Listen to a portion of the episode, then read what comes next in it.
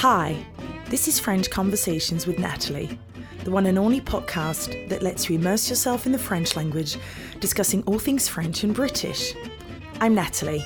Each episode will spend 20 minutes talking with French natives about their life in the UK, cultural differences and similarities, the language itself, cuisine, education, and even cliches, giving you ample opportunity to learn the language and enjoy lively and refreshing French conversations. Bonjour à tous et bienvenue au deuxième podcast de French Conversations with Natalie. Alors aujourd'hui, on va traiter de l'éducation et on va parler des systèmes éducatifs en France et en Angleterre.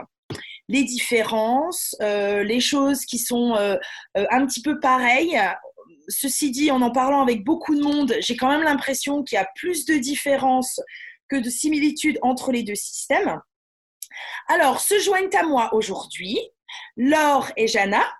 Bonjour mesdames. Bonjour. Alors, une petite intro très rapide. Laure euh, a 36 ans.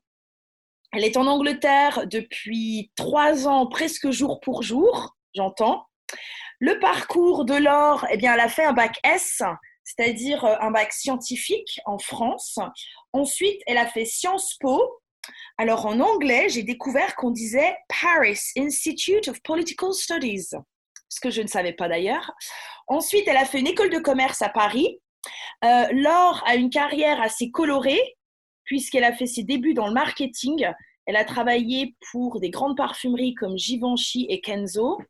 Ensuite, elle a voulu quitter Paris et donc elle a travaillé pour une autre entreprise qui fabrique des parfums d'enfants qui s'appelle Coto. Euh, et puis, en 2015, il y a donc euh, cinq ans, elle a décidé de changer de carrière. Elle a passé son CAPES d'anglais.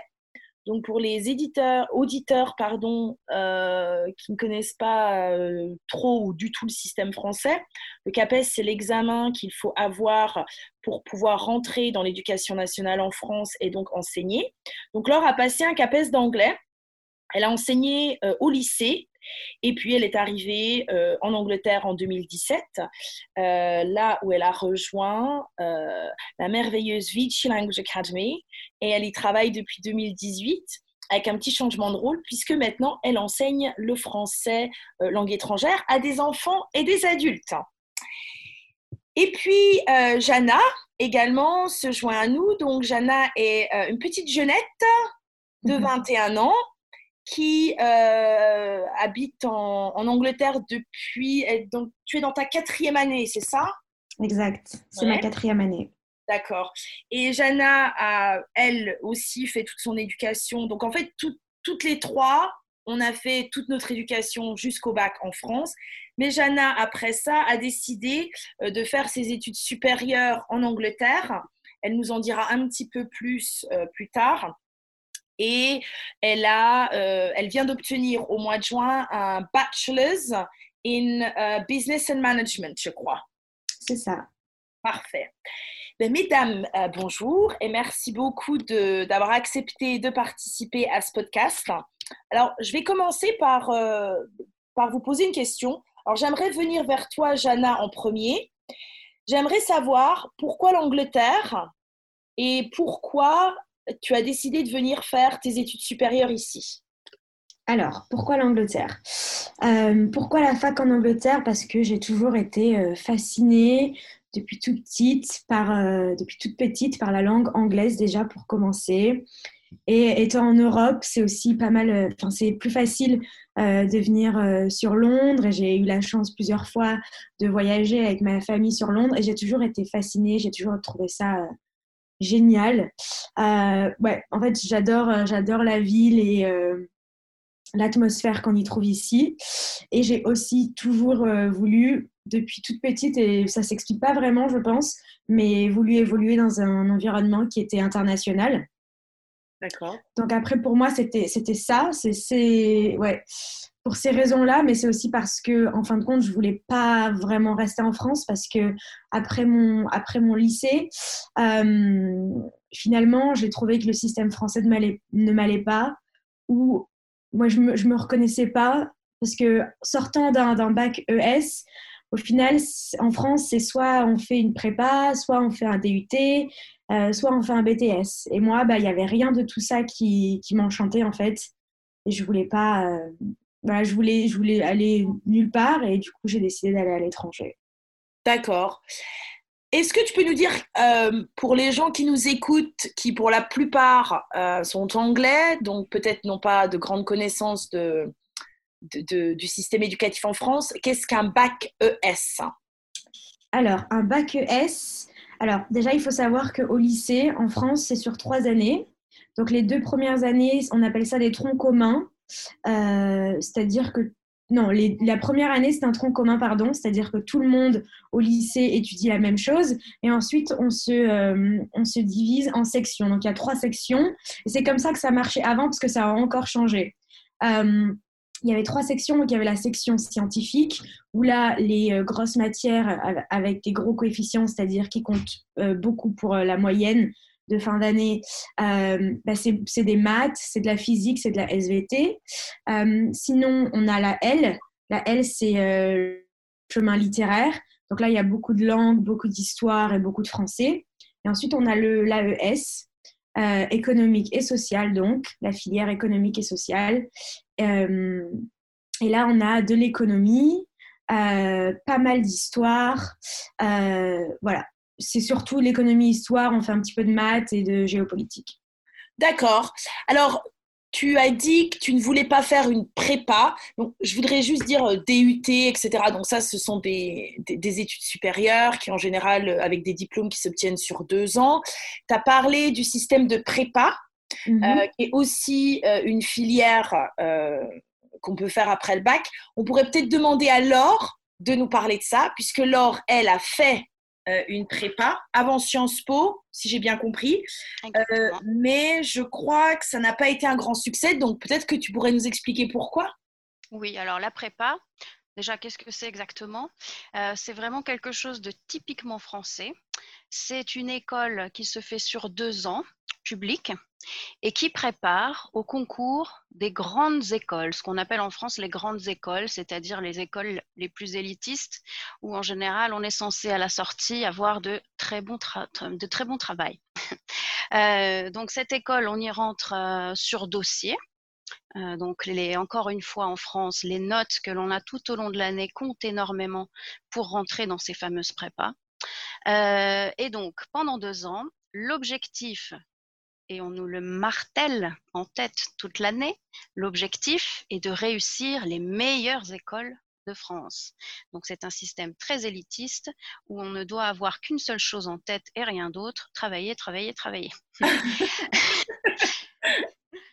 Donc vous voyez, ambiance. et toi, ça t'a pas plu? Alors, moi, ça ne m'a pas plu. Bon, travailler, bon, je suis quelqu'un qui, qui, aime en général travailler, donc c'était pas vraiment ça le, souci. En revanche, c'était la façon dont les professeurs nous encourageaient, enfin, encourager n'est pas le bon terme, nous, nous faisaient travailler qui ne m'a pas du tout correspondu. C'était un système vraiment très dur où les professeurs euh, euh, n'étaient pas vraiment encourageants, mais étaient plutôt dans l'état d'esprit euh, de, entre guillemets, casser, on dit ça en mmh. français, de, de dire aux élèves qu'ils n'étaient pas suffisamment bons pour les pousser à être encore meilleurs. Donc pour certains caractères très compétitifs, c'est peut-être quelque chose qui peut marcher. Pour d'autres plus sensibles et qui ont besoin d'être assurés et encouragés, comme je l'étais à l'époque, c'est un système qui peut être relativement destructeur. Et donc moi, j'ai terminé cette année de prépa avec un manque de confiance en moi énorme. J'étais vraiment très malheureuse. D'autant plus que je me suis retrouvée là euh, sans, contrairement à d'autres élèves, vraiment une envie euh, de, gagner ces grandes écoles à tout prix. Ah J'étais là un peu par hasard. donc euh, un objectif qui n'était pas vraiment pour moi le, Saint Graal. Donc, je ne voyais pas vraiment ce que je faisais là. C'est pour ça que j'ai changé d'orientation. Vraiment une très mauvaise expérience pour moi. D'accord, c'est intéressant. Euh, on pourra peut-être en reparler plus tard. Euh, moi, euh, j'ai aussi fait mes études en France, mais j'ai un fils là qui, qui vient d'avoir 17 ans, donc qui va finir, qui va passer son A-Levels, qui est l'équivalent du bac à la fin de cette année. Et donc, on est en train de s'informer pour voir dans quelle filière il veut aller l'année prochaine. Et effectivement, les études supérieures sont assez différentes en, Angleterre qu'elles le sont en France. Alors avant de vous poser des questions et creuser un petit peu plus sur votre parcours, tout en gardant en tête le thème de ce podcast, qui est vraiment de comparer le système éducatif français au système éducatif anglais. Il y a, plusieurs choses que j'ai listées qui sont vraiment différentes. Alors certaines choses sont, sont assez importantes, certaines choses sont beaucoup plus légères. Ça fait 20 ans que j'habite en Angleterre et donc j'ai travaillé euh, dans les écoles maternelles, j'ai travaillé dans les écoles primaires, j'ai fait pas mal de partenariats avec les collèges, lycées, et j'ai deux enfants qui ont 14 ans et 17 ans, donc qui sont tous les deux, euh, alors en France, ce serait l'équivalent de la troisième et, de la terminale. Donc, il y a plein de choses comme ça qui me sont venues à l'esprit euh, et qui sont plutôt différentes. la première, assez légère, c'est qu'on ne se fait pas la bise dans les cours de récréation au collège et au lycée. La, deuxième, c'est qu'il n'y a pas d'uniforme en France, alors que ici, tous les enfants euh, qui vont à l'école un uniforme. Euh, peut-être qu'on pourrait un jour avoir un podcast sur le pour ou le contre de l'uniforme scolaire. Euh, le redoublement, on en, a, on en a parlé entre nous, c'est quelque chose qui ne se fait plus en France, mais qui s'est quand même fait pendant des décennies. moi, ça faisait vraiment partie du système lorsque j'étais à l'école en France. Euh, ça faisait partie euh, euh, des choses qui nous faisaient très peur pour remonter les notes à partir au mois de février ou mars si on n'avait pas trop bien travaillé. Le redoublement, c'est quelque chose qui n'existe pas du tout euh, en Angleterre, lorsque j'ai, euh, lorsque je suis arrivée ici et que j'en parlais, euh, les gens me demandaient ce que ça voulait dire. on m'a dit que peut-être il y a de très très dans le temps, comme on dit, peut-être que ça avait existé, mais en tout cas ça faisait pas du tout partie de l'éducation. J'ai aussi remarqué, alors un petit truc assez léger aussi, ici on finit l'école assez tôt, vers 15h, 15h30. Quelque chose euh, d'assez important en Angleterre, c'est que les notes euh, n'ont pas le même enjeu qu'en France. On parle très peu de notes. D'ailleurs, les enfants n'ont jamais de notes sur 10, sur 20. Ce qui compte toujours en Angleterre, c'est l'examen final.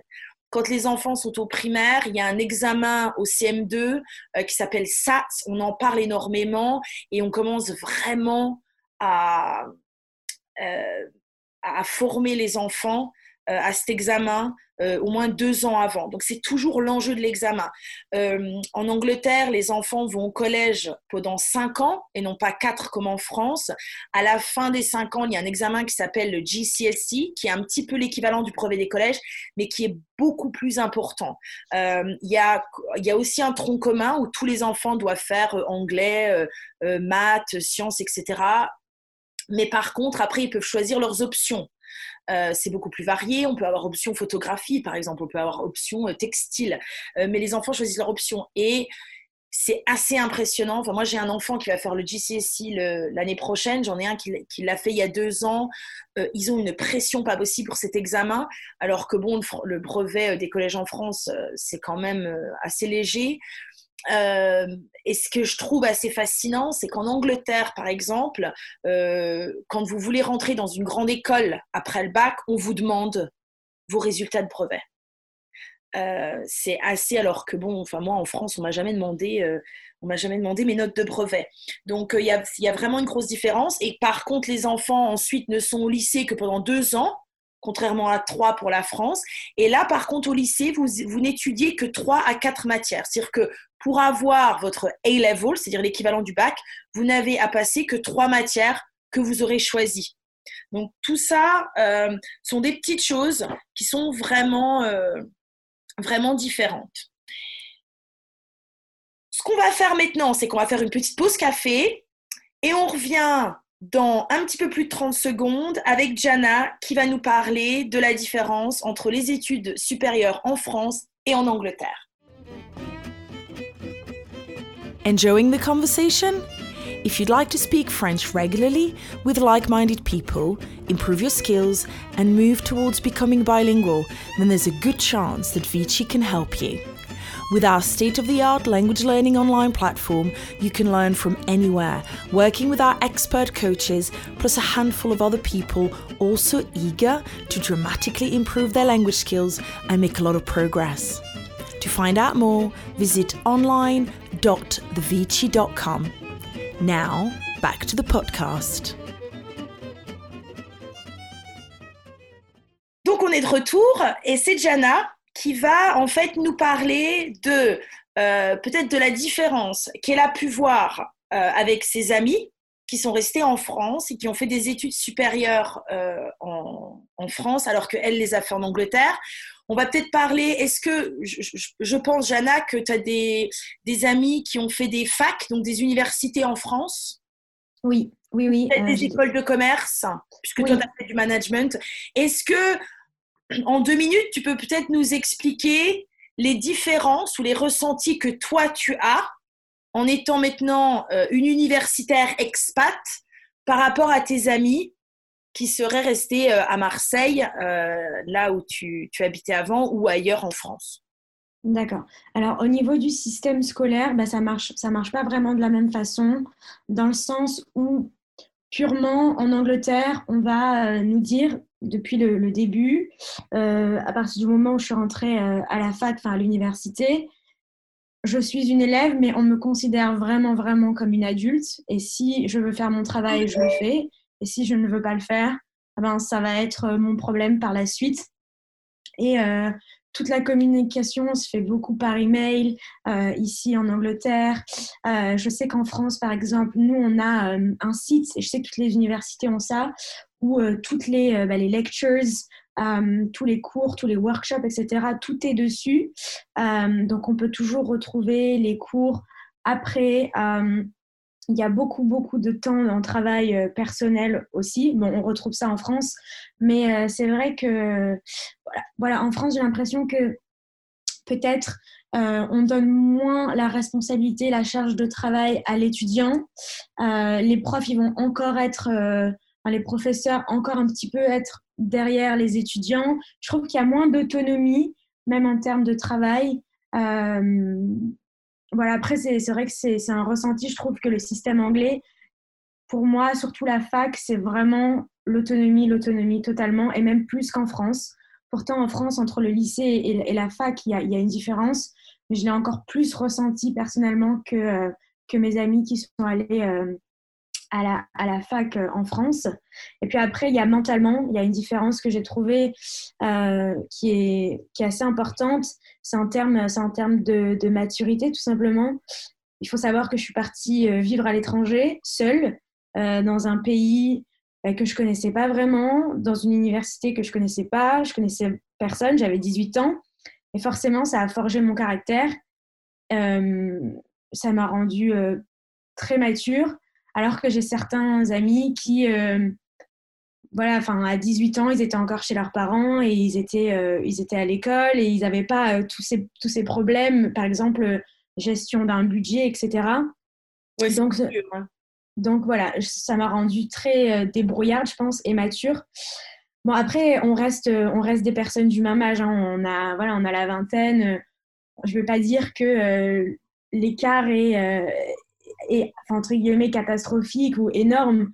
Euh, est-ce, voilà. que, tu penses que ça, ça vient de uniquement parce que tu as décidé de, de, partir à l'étranger, donc clairement, on est obligé un petit peu de se surpasser de certaines Mhm. façons, ou est-ce que ça vient de la différence euh, du système éducatif et de la façon dont les étudiants sont traités ou gérés quand ils sont à la fac ici par rapport en France? Euh, ben, bah, je suis pas trop sûre, mais euh, ben, le système éducatif, je pense que forcément, forcément, ça joue parce que en Angleterre, directement, on est. Enfin, moi, je me suis vraiment sentie personnellement jetée dans le grand bain. Euh, c'est comme si on, je savais pas nager, qu'on me jetait dans, dans, dans la mer et qu'on me disait bah vas-y maintenant débrouille-toi. Euh, et du coup, euh, oui, après, c'est aussi, c'est aussi une force de caractère et il y a tout ce qui va à côté, bien sûr. C'est pas que le système éducatif. Pour moi, la fac en Angleterre, c'est une expérience, euh, en gros, Pour moi, ça vient avec le fait, il y a, l'aspect bien sûr éducatif, mais il y a aussi tout ce qui va à côté, euh, se gérer seul, euh, partir à l'étranger seul, voilà, ça implique, euh, ça implique pas mal de choses. Ce que moi, je, trouve intéressant, bon, c'est déjà quand même la, différence énorme et là on ne peut pas passer à côté, c'est le coût. La mm. fac est gratuite en France, en mm. Angleterre c'est très cher. une année de fac est à 9000 euh, livres sterling. Euh, ça veut dire à peu près 11 à 12 000 euros. Euh, qui est le, prix des grandes écoles de commerce en France. Voilà, tout à fait. Le top du, enfin, le plus cher qu'on peut trouver en France, c'est ça. Tout à fait, tout à fait. Donc déjà, ça, c'est une différence énorme. en France, en Angleterre, pardon, il faut envoyer son dossier. Donc en général, les étudiants choisissent deux ou trois universités qui leur plairaient et euh, c'est sur dossier, ils ont des entretiens.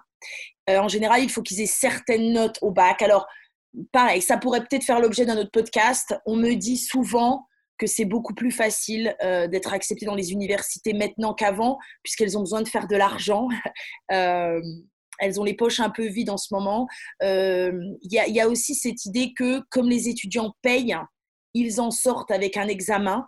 Mmh euh, moi, j'ai fait une fac de droit en France. Euh, j'ai pas eu ma licence de droit. Et euh, quand j'explique ça à, des Anglais, on me regarde avec des gros yeux, euh, comme s'il me manquait 2-3 neurones ou que j'avais un quotient intellectuel vraiment très bas. Quand je leur explique que quand je suis entrée à la fac de droit en première année, il y avait 500 élèves dans l'amphithéâtre et qu'uniquement 50 ont été sélectionnés pour aller en maîtrise, là, ils comprennent euh, que c'est pas du tout euh, comme en Angleterre. En Angleterre, en gros, quand tu rentres à la fac, tu en sors avec un examen. Alors après, il y a des différents, il y a des notes différentes, euh, mais clairement, tu en sors avec un examen et on pourrait peut-être me contredire, mais j'ai quand même pas mal d'amis de mon fils qui sont à la fac et la fac est quand même en, en Angleterre vue un peu comme trois années où tu vas t'éclater, où tu vas beaucoup sortir et tu risques de pas être sobre euh, mhm. très souvent. Euh, alors, je dis pas qu'en France, on s'amuse pas, mais pour moi, euh, j'ai quand même vraiment l'impression que, le, la fac en Angleterre, c'est c'est un petit peu plus sympa, c'est un petit peu plus, c'est un petit peu moins, c'est un petit peu moins strict. ce qui est un paradoxe énorme parce qu'en fait, pour nous, c'est un paradoxe énorme parce que vu ce qu'il faut payer pour y rentrer et que chez nous, comme le mentionnait Laure, ce sont les grandes écoles euh, privés qui demandent ce genre de choses, on a l'impression qu'on va nous faire cravacher pour avoir des examens et donc un super boulot à la fin, ça reste, euh, ça reste un petit peu paradoxal. Alors, il faut qu'on avance un petit peu. C'est un sujet, moi, qui me, qui me passionne, surtout qu'en tant que maman, je, suis en plein dedans en ce moment. Maintenant, j'aimerais un petit peu qu'on parle de la différence du système éducatif euh, chez les plus petits. Euh, Laure, toi, tu as été euh, enseignante en lycée, mais tu n'as pas été enseignante dans un lycée ici en Angleterre. Par contre, tu as deux filles qui ont 3 ans et 5 ans, qui, puisque tu es en Angleterre depuis 3 ans, donc ont quasiment finalement fait toute leur scolarité en, en Angleterre.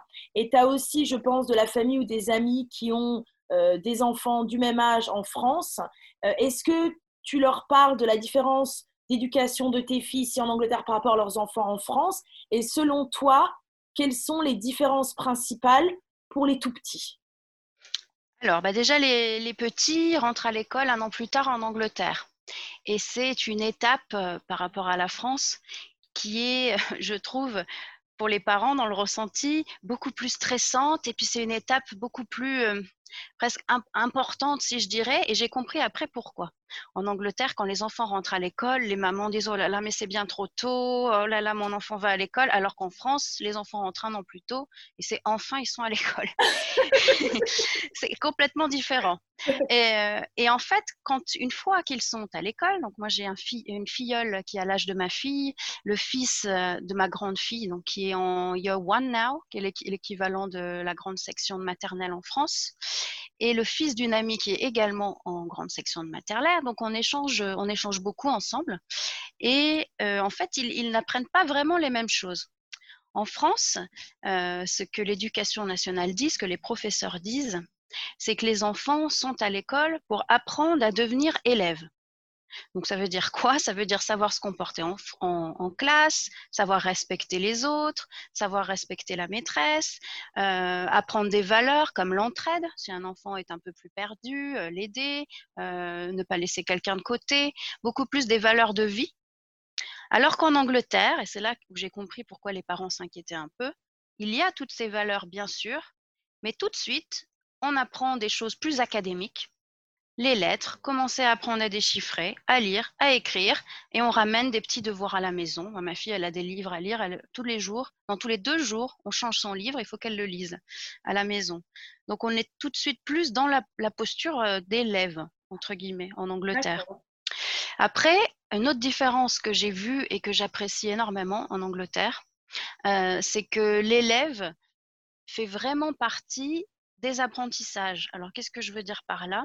C'est que la maîtresse ou le maître va énormément observer et écouter ses élèves, voir quels sont leurs centres d'intérêt, qu'est-ce qui les intéresserait, qu'est-ce qu'aujourd'hui les attire, et créer la leçon en fonction de ça. Alors, ça ne veut pas dire qu'elle n'a pas des objectifs précis de ce qu'elle doit leur apprendre pendant l'année, mais elle le fait sur des sujets qui les passionnent. Je me souviens, nous sommes euh, allés en France au mois de janvier l'année dernière avec Alix. On est resté euh, trois jours de plus, donc on est rentré par rapport aux autres trois jours plus tard. Et donc, tous les élèves se demandaient où était ma fille, parce que c'est la maîtresse qui m'a raconté ça. Donc, elle leur a expliqué qu'elle était en France. Et puis, il y en a un qui a dit, mais qu'est-ce que c'est la France, euh, maîtresse? Et ils ont fait toute la journée à parler de la France, à montrer où était la France, et quelle langue on parlait, et qu'est-ce qu'on pouvait manger en France, etc. etc. Et j'ai trouvé ça super. Donc, juste ce petit événement, Alix qui n'était pas en classe, eh ben, ça a créé une leçon, et tout le monde était plus intéressé, parce qu'il le liait vraiment à une copine. Et donc, c'était beaucoup plus tangible. Voilà. Une autre fois, donc ma fille plus petite, euh, qui est encore à preschool, euh, les enfants étaient euh, demandés comment les fleurs poussaient, je crois. Ils s'intéressaient au, jardinage.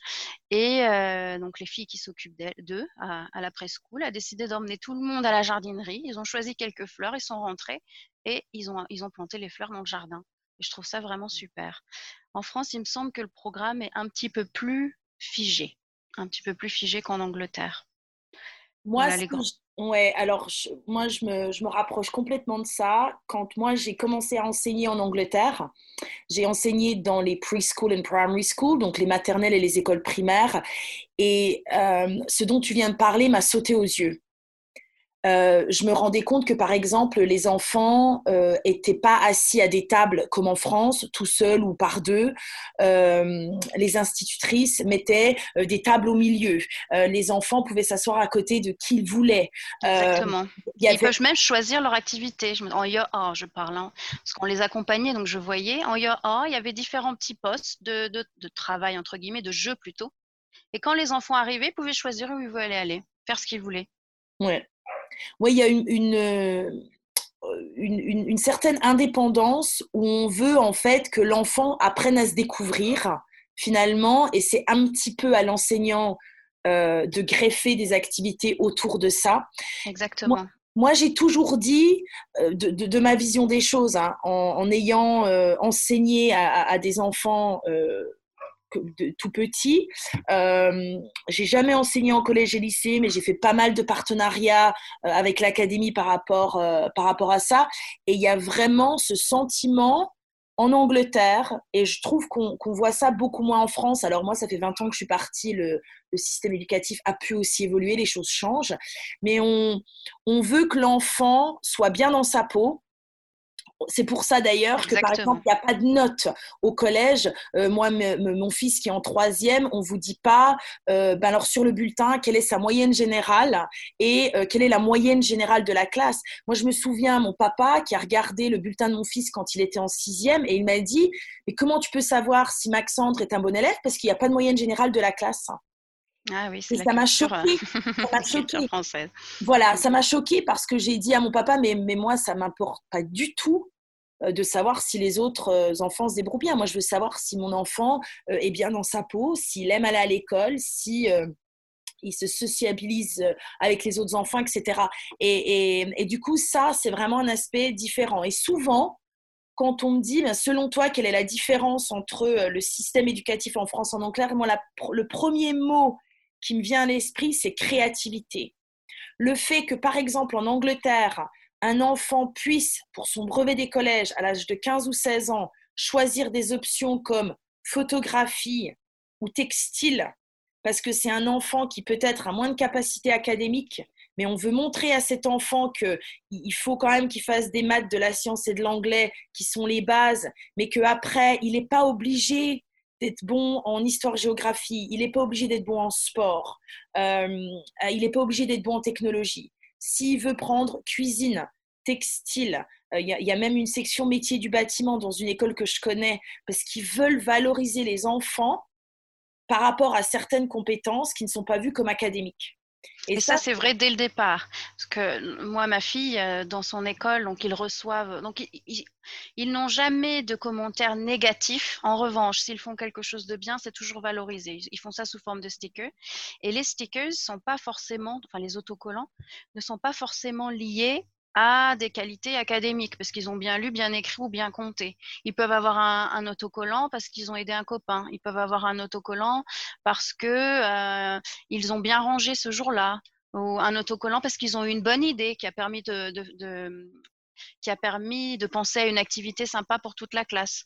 Donc, il n'y a pas que les qualités académiques, ce qui est un peu plus le cas en France, je trouve, mais vraiment l'ensemble de, la personne de l'élève qui est valorisé. Moi, j'ai beaucoup trouvé ça aussi.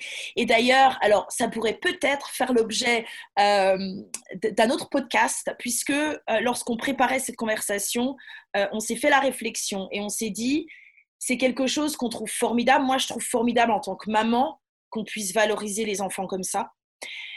Parfois, par contre, on a un petit peu l'impression, surtout quand ils grandissent, qu'ils ne sont pas toujours préparés pour euh, des études supérieures où là, par contre, bah, il va commencer à avoir des sélections, on va commencer à plus leur donner de gommettes parce qu'ils ont juste dit bonjour pour entrer dans la classe. Et il y a... Exactement. Euh, la vie, en général.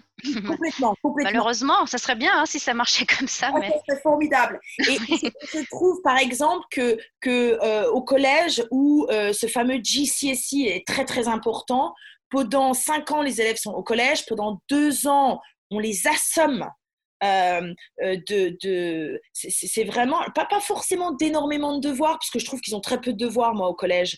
Mais euh, vraiment on, le, on, le, on, on, leur fait comprendre que cet examen est très important qu'il faut absolument l'avoir etc donc on les prend par la main on leur fait faire des révisions on leur mâche le travail énormément. C'est vrai que par contre quand ils arrivent au lycée le lycée en Angleterre, moi, me fait un petit peu penser à la fac en France où on leur dit, bah, vous avez choisi vos matières, vous avez un examen très important dans deux ans, maintenant c'est à vous de vous organiser. Et les professeurs sont derrière vous quand même, euh, s'ils voient que vous êtes un petit peu... Euh, euh, vous avez certaines lacunes, etc.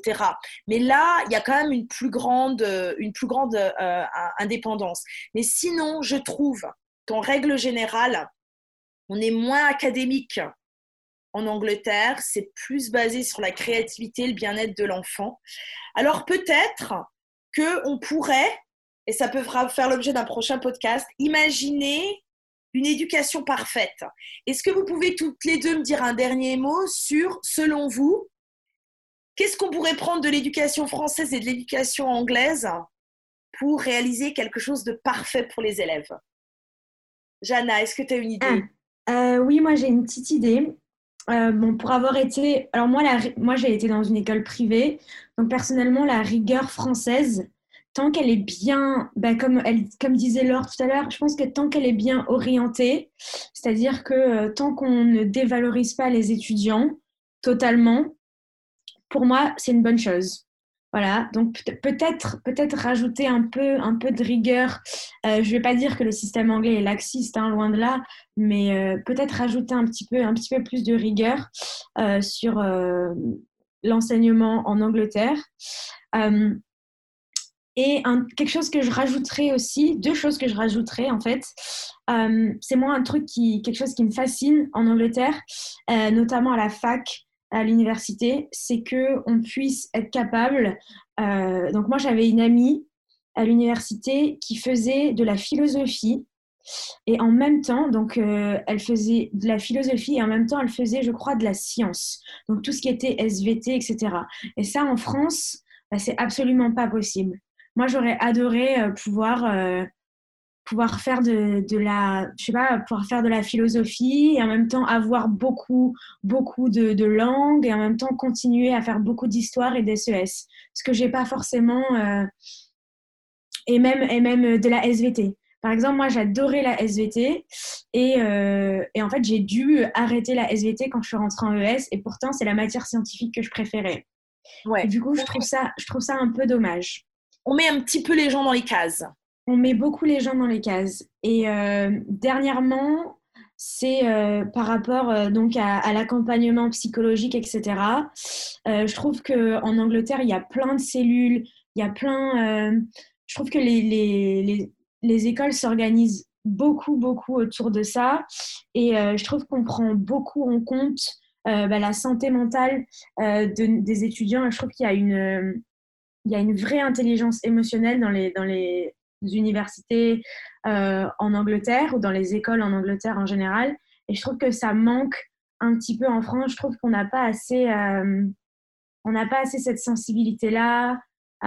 et pour moi, pour moi, je trouve ça un petit peu dommage j'ai pas l'impression qu'au final, on, on, donne euh, assez d'espace pour, pour que les étudiants, en fait, juste euh, s'expriment sentimentalement, émotionnellement. Je trouve qu'il n'y a pas du tout ça en France, il n'y a pas cette sensibilité et je trouve ça un petit peu dommage. Il y a aussi en Angleterre, euh, mais encore une fois, on n'a pas vraiment le temps de s'étaler là-dessus, mais il y a beaucoup d'aides euh, pour les enfants qui rentrent pas toujours dans le moule, c'est-à-dire euh, les enfants qui sont autistes, les enfants hyperactifs. Il y a beaucoup d'aides en Angleterre pour ces enfants-là. Il y a une vraie approche. Je pense, un petit peu différente. Encore une fois, j'aime pas trop émettre mon avis sur l'éducation française parce que je suis partie il y a 20 ans, mais, mais les enfants ici, qui sont, alors j'aime pas le mot différent parce que euh, a un système éducatif et qui, n'est pas euh, toujours très bien pour tous les enfants. On a un système éducatif qui fait qu'il faut voilà avoir une, certaine personnalité pour pour bien euh, pour bien y adhérer. Mais ici, si un enfant est autiste ou si un enfant souffre d'hyperactivité, il va y avoir une aide dans la classe. cet enfant-là aura plus de temps aux examens. on s'attend pas à ce que tout le monde rentre dans le moule. Alors, je voudrais vraiment qu'on termine rapidement. Laure, en deux mots, ton, ton, l'éducation parfaite en prenant un petit peu d'ingrédients en France, un petit peu d'ingrédients en Angleterre?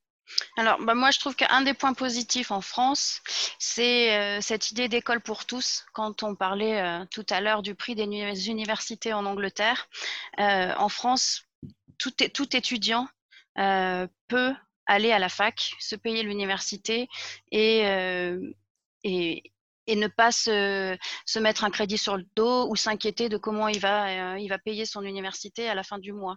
Ça, je pense que c'est quand même quelque chose de, De très français, hein, oui, donc l'école pour tous, la santé pour tous, etc., qui, peut être très positif. Après, moi, de mon expérience, qui est quand même beaucoup plus avec les, petits enfants, euh, le côté positif de l'Angleterre, comme je le disais tout à l'heure, c'est vraiment la prise en compte de chaque enfant dans sa, dans sa diversité, dans ses caractéristiques particulières, et le fait, d'autant plus lorsqu'on a un enfant qui a peu confiance en lui et qui a besoin d'être assuré, qu'on encourage énormément, énormément avec, comme tu le disais Nathalie, attention tout de même à euh, garder un peu les pieds sur terre pour la préparation de l'avenir euh, à la suite. Si on encourage trop et si on est toujours dans tout ce que tu fais mon petit chéri, c'est génial, il y a le risque le jour où ça ne soit plus le cas, l'enfant tombe de haut et que la transition soit difficile. Voilà. Ben, en tout cas, mesdames, merci beaucoup. Un podcast qui devait durer 20 minutes a duré 30, mais c'est un sujet euh, fascinant. D'abord parce qu'on a, euh, on a fait nos études en France, on a déménagé en Angleterre, on a des enfants, euh, toi et moi Laure. Jana, tu as partagé tes études entre les deux pays. Euh, on travaille toutes les trois. pour l'Académie Vichy, donc on est resté dans l'éducation, donc clairement c'est un sujet qui nous fascine. En tout cas, merci beaucoup et à une prochaine fois. Thank you very much for listening to French Conversations with Natalie. We look forward to sharing many more stories with you. If you'd like to find out how we've helped hundreds of students learn French over the years, then please visit our website, thevici.com. That's T H E V I C I.com. Thank you.